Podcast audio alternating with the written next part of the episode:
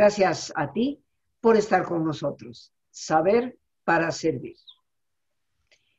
Hoy, queridos amigos, un tema que nos compete a todos, un tema que nos toca a todos, un tema que debemos conocer más profundamente. El miedo. Y con ese nombre hemos titulado el programa. Aquí en Descubre tu mente siempre hemos procurado compartir aquellos temas que nos ayuden precisamente a explorarnos y explorar la realidad que cada uno de nosotros vive. A veces sin darnos cuenta nuestra realidad presente y futura puede estar muy determinada por nuestros miedos. El miedo es una emoción que sirve a un propósito. Todas las emociones lo hacen y nos ayuda a salvaguardar la vida. Pero tal vez como diría eh, Winston Churchill, o creo que fue Roosevelt, y me estoy equivocando, a lo único que hay que tenerle miedo es al miedo mismo, porque a la vez que nos prevé, nos puede llegar a paralizar y puede ser el gran impedimento para nosotros alcanzar, lograr no solo nuestros sueños, sino mejores realidades para nuestra vida. Hoy nos acompaña un gran amigo al que le doy la bienvenida, psicoanalista Jorge Cantero, que posiblemente muchos de ustedes ya conocen, y le quiero dar las gracias por aceptar esta invitación y acompañarnos el día de hoy hablando sobre el miedo. ¡Ay, qué miedo! Al contrario, es un honor y un privilegio estar contigo siempre. Gracias por, gracias por el espacio. No, al contrario, Jorge, yo no voy a hablar. Yo quiero escucharte, estoy lista aquí para tomar mis apuntes y aprender. Para que yo hable. Así es. bueno, pues otra vez, gracias. El miedo es un temazo. El miedo es un tema que me interesa a mí desde hace muchísimos años. Creo que a todos los psicólogos nos interesa el miedo de alguna manera, porque es un recurrente en la consulta, es un, es un viejo conocido y recurrente en la consulta. Eh, escribí un libro completo sobre el miedo, de hecho, hace, hace años, se, se, publicó por ahí de 2012, yo lo acabo de republicar recientemente. Eh, entonces es un tema que me ha interesado siempre. El miedo, ya lo decías tú, y voy a empezar desde ahí, es una emoción básica. Eh, todos los mamíferos experimentamos miedo y es altamente probable que también animales que se presuponen en una evolución menor, como reptiles y demás, también sientan miedo. Si tienes un sistema nervioso, si tienes un cerebro, siente. El miedo es sencillo de entender. El miedo simplemente es anticipar peligro. Punto. Cuando nuestro sistema mental, cerebral, nuestro cuerpo, nuestros sentidos, de alguna manera anticipan que algo puede hacernos daño o incluso matarnos, experimentamos miedo. Y entonces se activan fundamentalmente dos respuestas, huir o quedarte quieto. Aparece una serpiente aquí frente a nosotros, frente a ti, frente a mí. Probablemente nos vamos a quedar quietecitos. O si tenemos posibilidad, tal vez nos vamos a mover. Ahora, lo interesante de esto es que para cualquier otro animal, cualquier otro, ¿eh? Se remueve el objeto de miedo, se remueve la serpiente y también la emoción de miedo rápidamente cede y se va. Pero nosotros no, nosotros somos animales fantásticos, literal, porque fantaseamos. Y entonces nos quedamos pensando en dónde está la serpiente, de dónde va a salir la serpiente, y si me vuelve a salir otra, y si estoy acostado en la cama y me sale una en la noche y me muerde los pies, y si a lo mejor en la otra casa también en la que estoy también me va a salir otra, y aunque ya llamé a un fumigador y ya se llevaron a la serpiente, ¿qué tal si dejó hijitos? Y, y entonces resulta que ya no hay serpiente, ya no hay estímulo, ya no hay que temer y sin embargo seguimos temiendo. ¿Eso sigue siendo miedo? ¿O eso ya es otra cosa? Y eso es una pregunta interesante, porque todo parece indicar que eso ya no es algo tan simple como miedo, eso ya es angustia, eso ya es ansiedad. Entonces, el miedo es anticipar peligro, anticipar daño, y es tu cuerpo gritando que por favor hagas algo, que te pongas a salvo de alguna manera, que corras o te quedes quieto y elimines la fuente del miedo. El miedo muchas veces, hay que decirlo, puede derivar en enojo, porque si te sientes capaz de defenderte del miedo, probablemente recurras al ataque. Y entonces elimines de forma activa ese miedo. Entonces, miedo y enojo están emparentados, están en los mismos circuitos cerebrales, para empezar.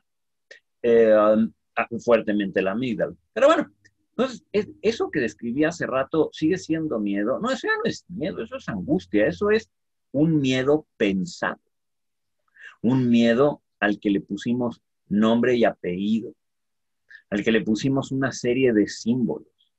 La gran diferencia de la angustia con el miedo es que es muy largo, no tiene fin, y si bien es menos intenso de golpe, es muchísimo más molesto a lo largo del tiempo porque, insisto, permanece. Probablemente lo más importante de todo, el miedo responde a un estímulo específico, pero la angustia no. La angustia puede ser a lo que sea, incluso algo que ni existe. Así que tal vez, Rosa, nuestro problema no es tanto así el miedo, que es una experiencia emocional normal, que por cierto nos protege. Aquellos que quieren vivir sin miedo están equivocados porque lo que hace que vayamos en el periférico a toda velocidad a, a 150 por hora y le bajemos es el miedo. El que hace que revisemos las llaves del gas antes de irnos a dormir y no dejarlas encendidas es el miedo el que hace que estemos al pendiente de nuestros hijos y que no se vayan a caer, tropezar, lastimar, es el miedo. Entonces, vivir sin miedo no es una buena idea. El problema más bien es este miedo pensado, la angustia, que se empieza a convertir en una voz que taladra aquí, ¿no? No puedes, necesitas estar preocupado, necesitas estar alerta, hipervigilante y además pareciera que en la medida en la que más alerta, hipervigilante, estresado, nervioso te encuentras, más control tienes de las cosas y no es cierto. Esta angustia se puede volver casi, casi una adicción, una, una dependencia. Y si bien es verdad que todos lo sentimos, es de las experiencias más, más desagradables más desempoderantes que hay. Es horrible. Quien, quien siente una angustia prolongada que ya puede terminar en convertirse en algo peor, como estados de estrés continuados, trastornos de ansiedad, es horrible, es verdaderamente horrible. Entonces ahí, ahí, hay una, ahí hay una gran diferencia entre un miedo saludable y la angustia, ¿no?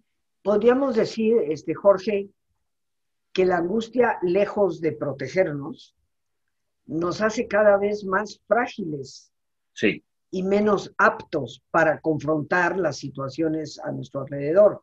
Claro. Entonces, eh, eh, todos vamos a tener estímulos que a veces sentimos como que nos amenazan, pero en la medida en que respondo a ello, con el correr o luchar, o saber estarme quieto para dejar pasar y adaptarme a una nueva situación, si entro en angustia, cada vez voy a estar menos preparada para poder responder ante el estímulo que pueda ser amenazante. el, el miedo es útil. El miedo tiene un fondo muy, muy útil, es práctico. Pero la angustia es eminentemente eh, derrotadora, pues, ¿no? Y efectivamente su experiencia es terrible y nos fragiliza muchísimo, ¿no? Ahora, ¿de dónde vienen miedo y angustia?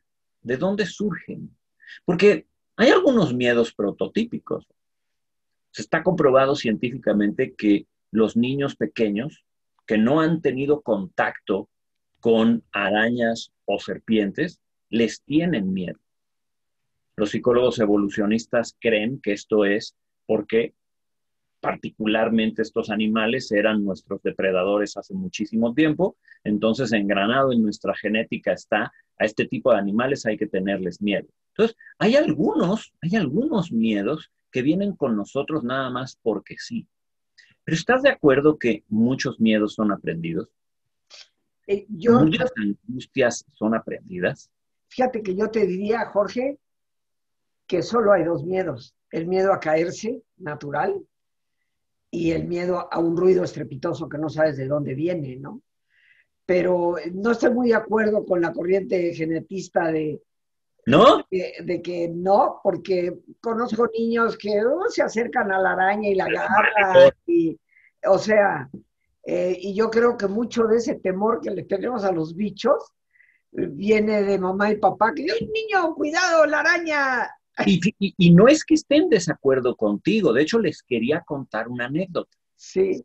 Quiero contarles una, una anécdota real que me pasó a mí, ¿no? No, no, no creas que estoy en desacuerdo contigo. Es como información que se supone que hay por ahí, ¿no?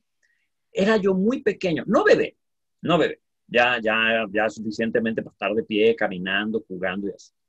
Mi padre solía tener una pequeña bodega por Tlanepantla, donde él tenía cajas y cajas y cajas de frutos secos, almendras, cacahuates, era su negocio, en fin.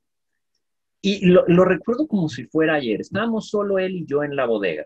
Él a unos cuantos metros de mí, separado por bastantes cajas.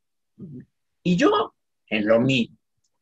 Desde pronto voltea a mi padre, todo tranquilo, todo templado como era él, y me dice, Jorge, sí, enfrente de ti hay un bicho negro y grandote. Sí, písalo con todas las fuerzas que puedas. Ok, ¡pac! Y resulta que era un alacrán. A ver, papá no brincó por los aires, por las cajas, me gritó, cuidado, te va a matar, ¿no? Me volteó a ver, me hace, ¿lo ves? Sí, písalo. Ok, ¿qué, qué tendría yo? Seis años, una cosa así. Mira, no sé, no me voy a poner a discutir aquí los méritos, no me voy a poner a discutir aquí si fue prudente o imprudente, pero yo no le tengo miedo a las arañas, no le tengo miedo a los alacranes, no le tengo miedo a los bichos. En casa no le teníamos miedo a estos insectos. Eh, mi esposa, en cambio, les tiene mucho miedo. Y, usualmente ahí voy al rescate, ¿no? Porque en casa de ella sí le tienen mucho miedo. Las ratas no me dan miedo. Eh, eh, pues como buen psicólogo me tocó la experimentación con ratas, ¿no? En la universidad, y agarrarlas de la colita y, hasta monas son, ¿no? No les tengo miedo. Entonces, concuerdo, concuerdo contigo. Yo creo que muchos miedos, la inmensa mayoría, son enseñados, provienen de nuestros padres, provienen de sus padres, provienen del entorno social, son simbólicos son muy pocos los miedos así, estrictamente naturales. Y tal vez añadiría yo, no sé qué opines, el miedo a la muerte, que si bien es un tanto existencial y por ende no es tan biológico, lo cierto es que confrontado a, la desaparición, al deterioro de la salud y la muerte, la mayoría de las personas también experimentamos miedo. No sé qué tan natural sea, pero yo siempre he pensado que las personas que dicen no tengo miedo de morir, eso, porque no lo han pensado bien o porque no se han enfrentado a la muerte, porque eh, no tengo miedo a morir, es muy prototípico,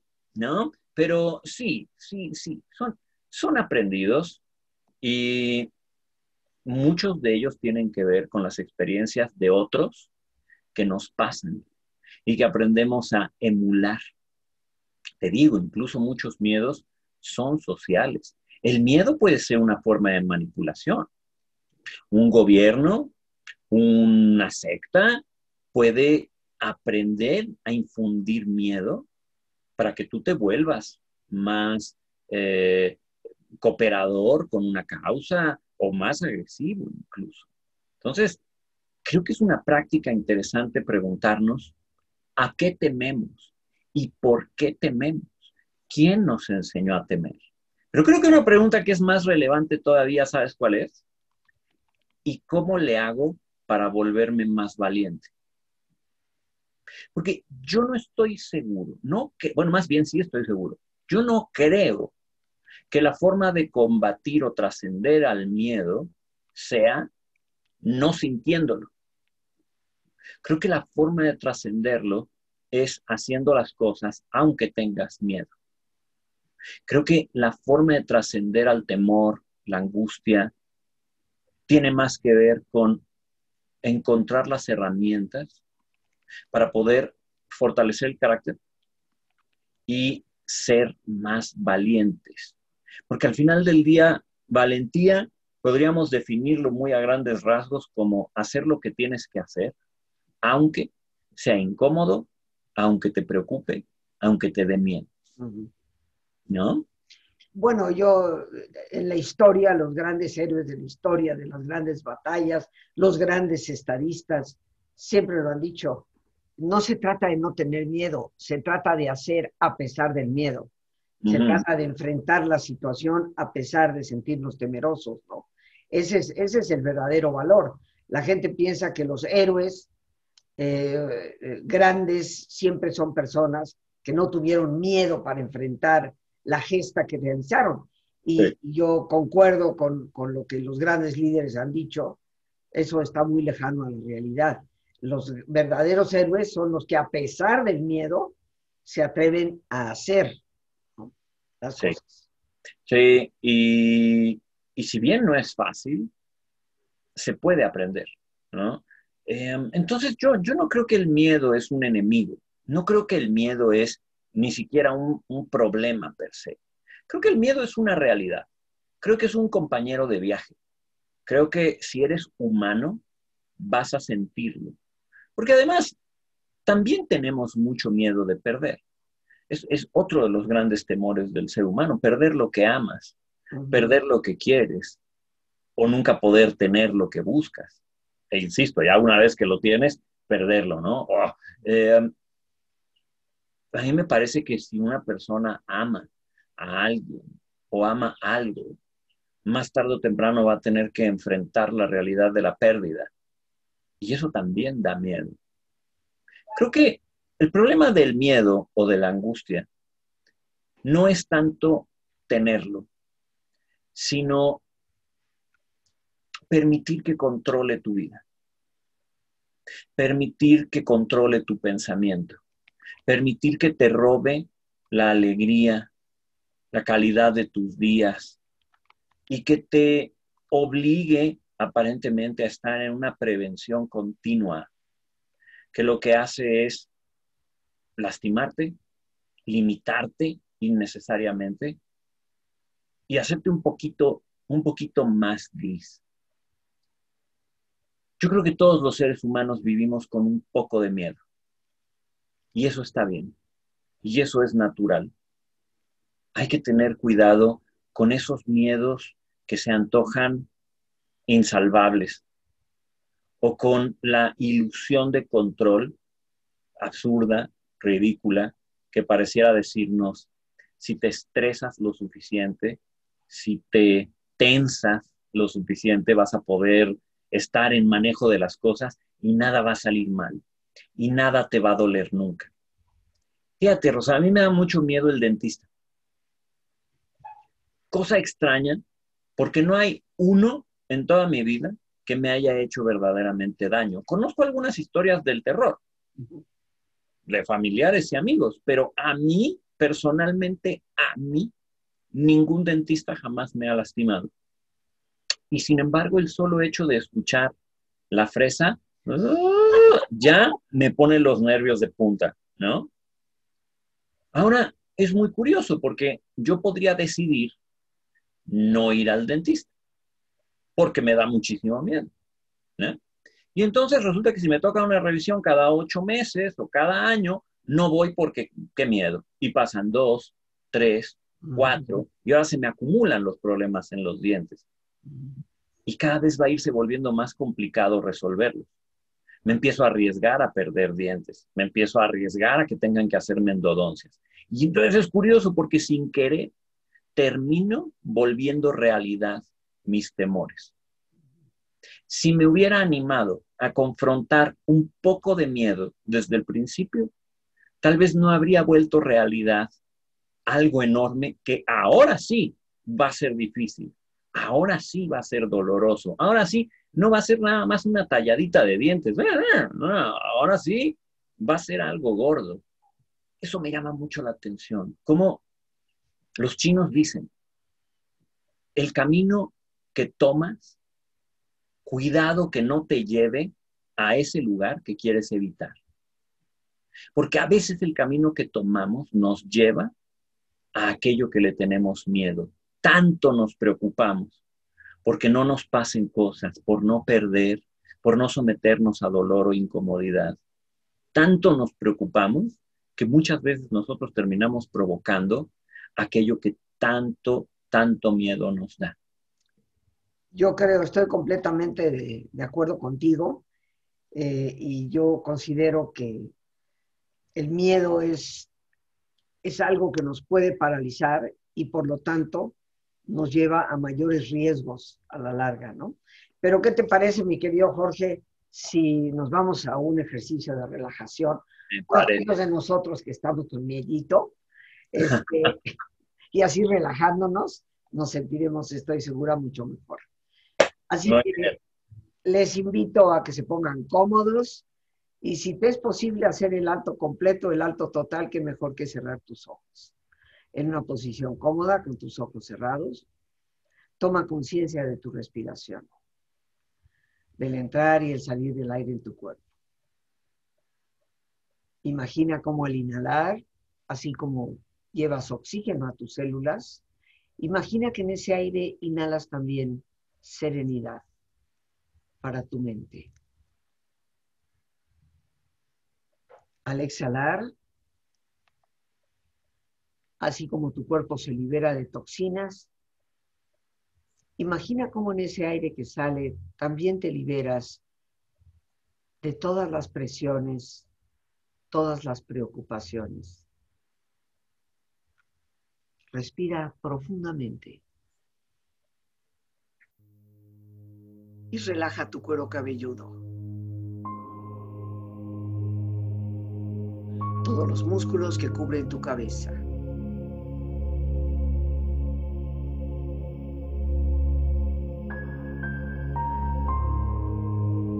Relaja tu frente. Siente la piel, la vibración de la piel que cubre tu frente.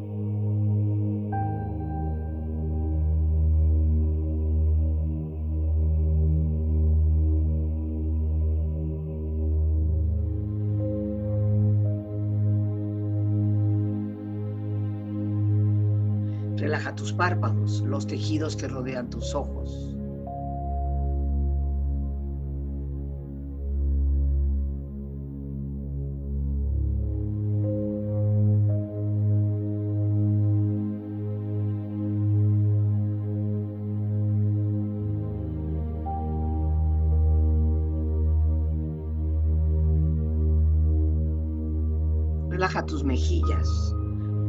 Piel, todos los músculos que cubren tu cara.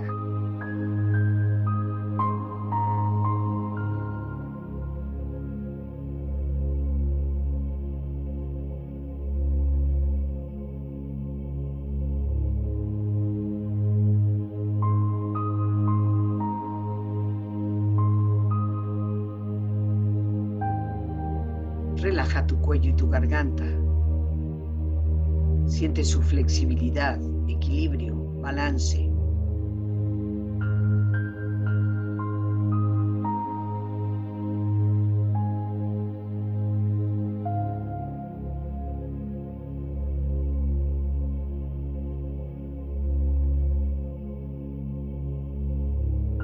Relaja tus hombros, brazos y manos, así como tu espalda. Siente una agradable sensación que relaja todos los músculos en estas partes de tu cuerpo.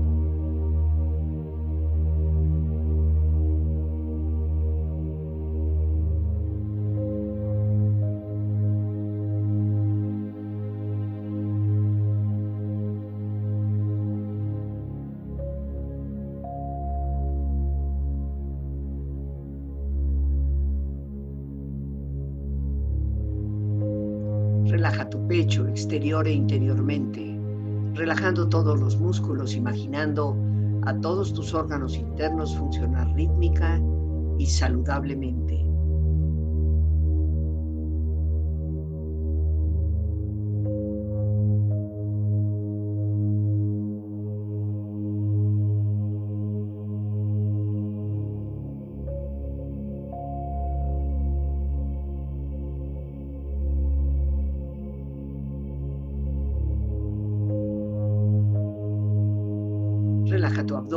Exterior e interiormente, relajando todos los músculos, imaginando a todos tus órganos internos funcionar rítmica y saludablemente.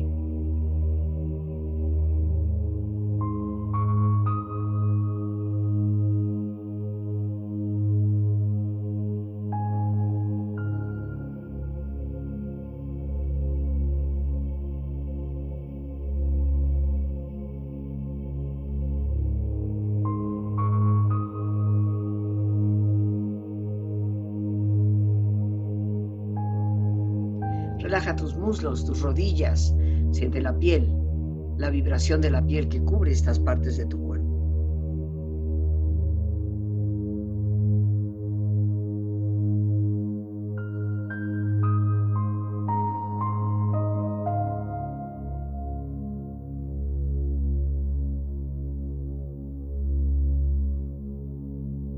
Relaja tus pantorrillas y tus pies.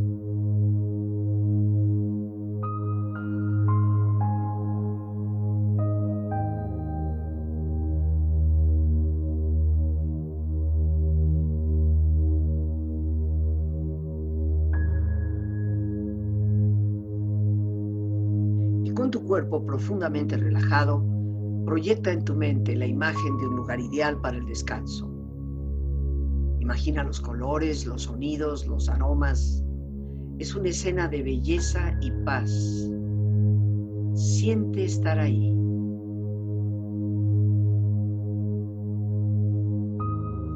Con tu cuerpo relajado y tu mente serena, reflexiona.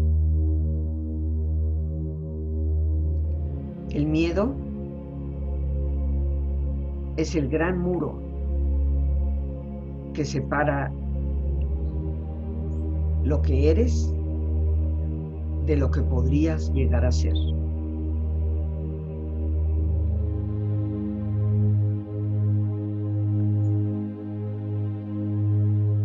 No tengas miedo de los cambios, solo ten miedo de permanecer inmóvil.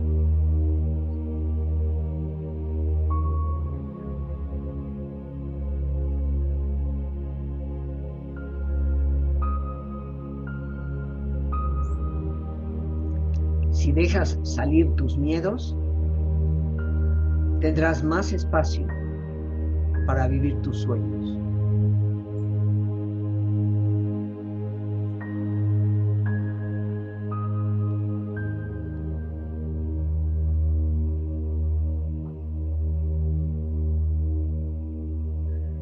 Respira profundamente. Relájate bien.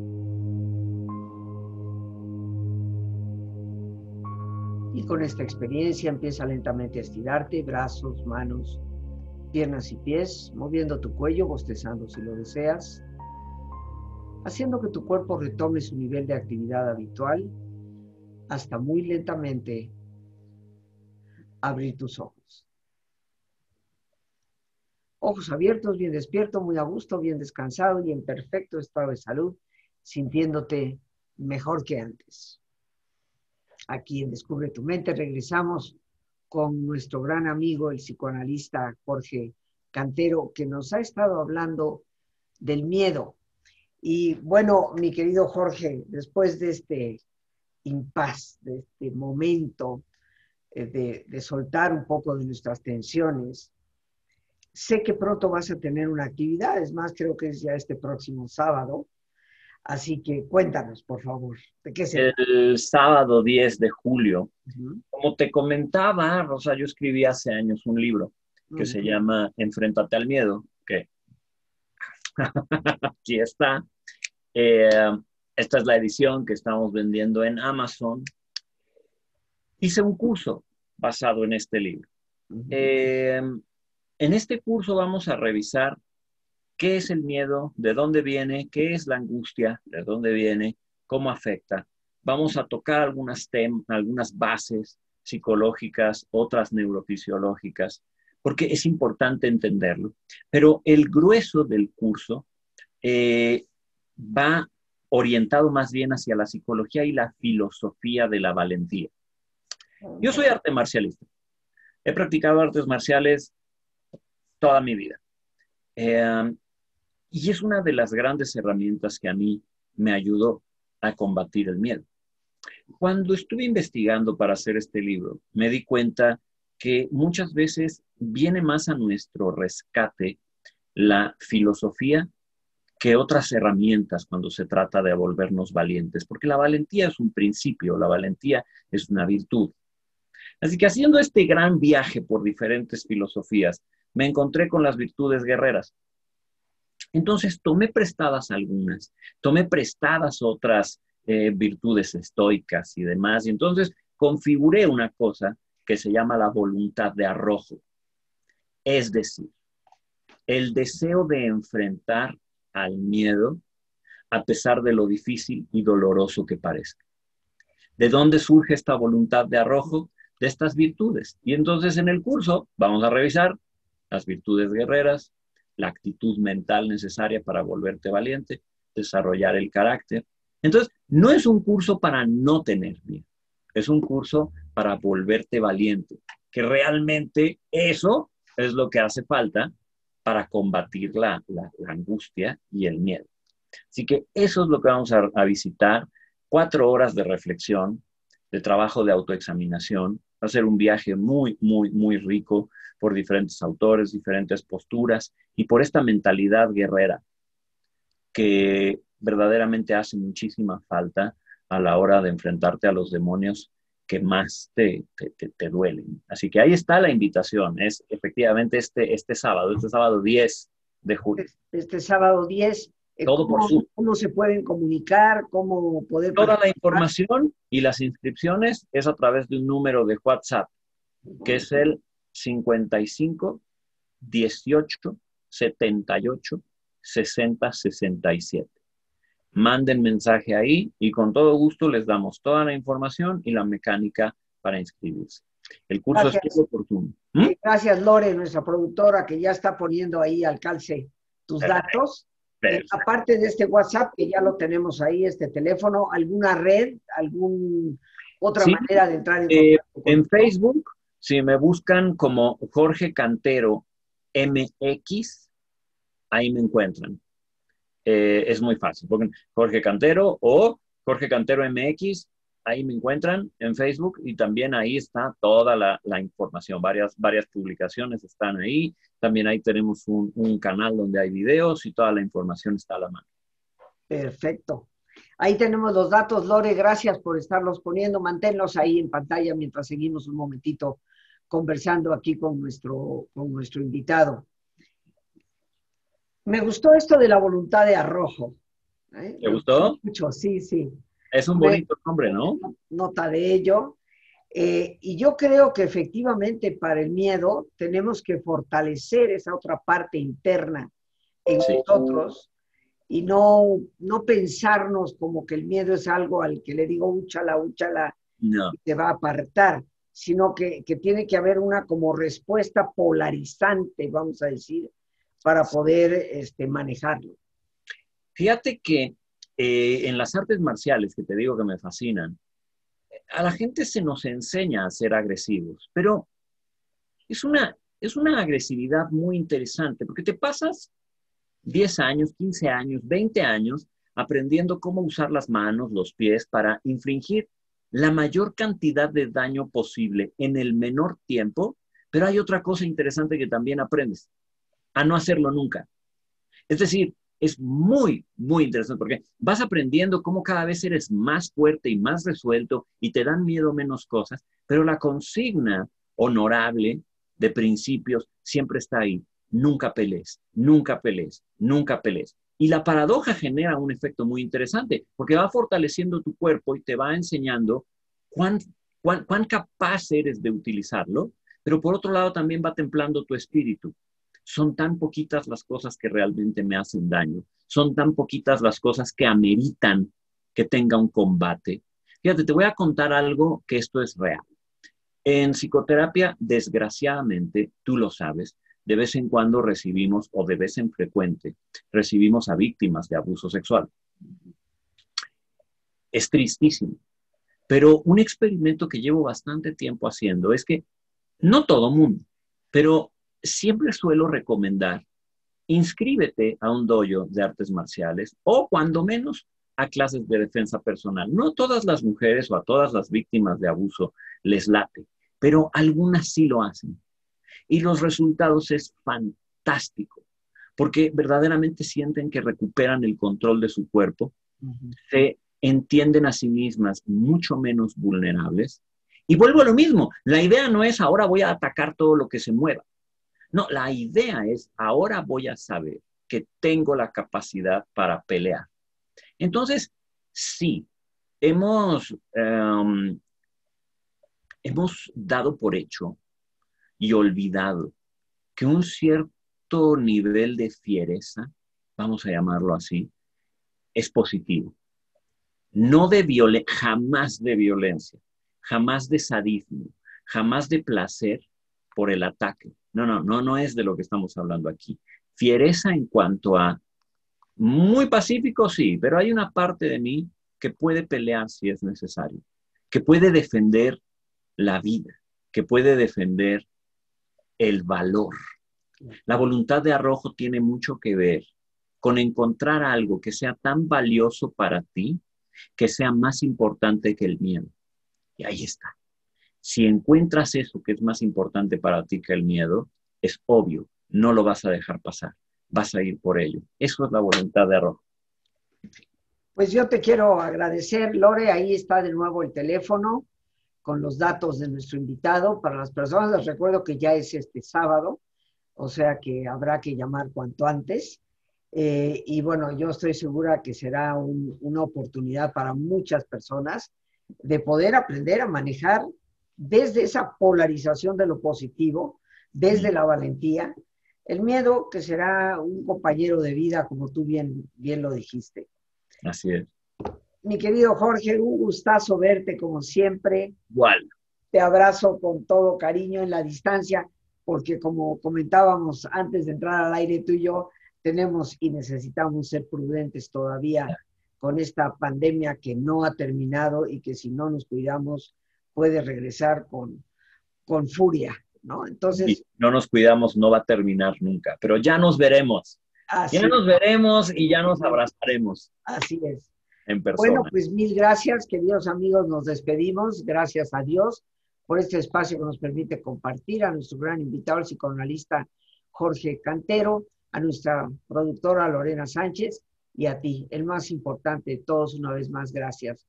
Muchísimas gracias por tu paciencia al escucharme y por ayudarme siempre a crecer contigo. Que Dios te bendiga.